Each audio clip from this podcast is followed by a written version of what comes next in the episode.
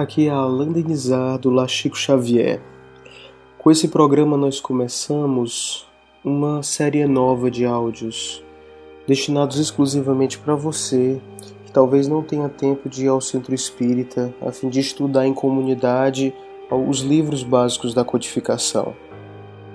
Aqui a gente vai destrinchar item por item toda a codificação kardeciana. Para começar, a gente vai pegar o Evangelho segundo o Espiritismo.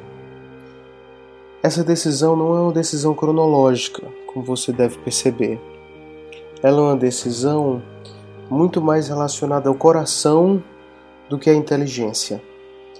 A gente bem sabe que dos cinco livros da codificação e mais de todos os exemplares da Revista Espírita, o Evangelho segundo o Espiritismo é o livro que mais consola as pessoas e sem sombra de dúvida, Kardec sabia que isso iria acontecer. Porque é em um evangelho que Kardec, de forma indelével, associa Espiritismo e Jesus Cristo. Já em O Livro dos Médiuns, ele dizia que o verdadeiro espírita era o espírita cristão.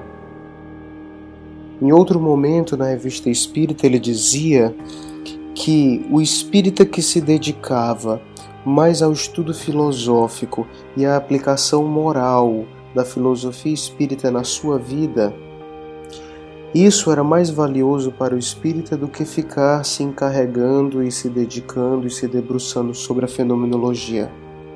Não que a fenomenologia não fosse importante, mas ela era, como Kardec diz em O que é Espiritismo, a dança das rãs.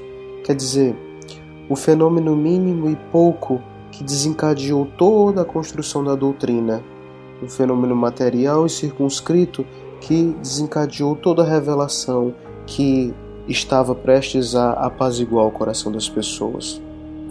De todas as definições que o Espiritismo tem, não podemos esquecer que talvez a melhor é aquela que diz ser o Consolador prometido ciência, filosofia, religião no sentido de religar os homens uns aos outros de forma horizontal e religar o homem a Deus na verticalidade do símbolo da cruz.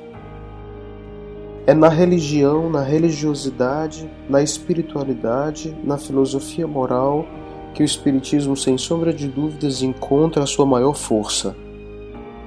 É por causa disso que nós, do Lá Espírita Chico Xavier, decidimos começar um estudo sistemático das obras básicas através desse canal midiático que chega tão facilmente até você, se você não pode vir até nós, pelo Evangelho segundo o Espiritismo.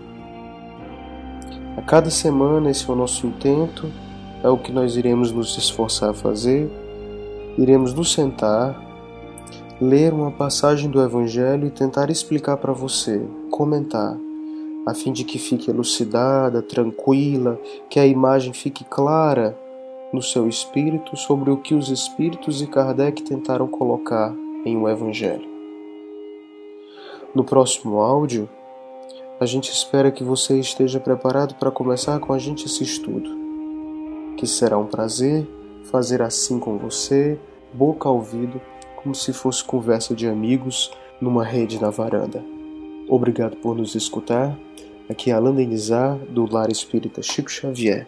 Seja bem-vinda à nossa transmissão.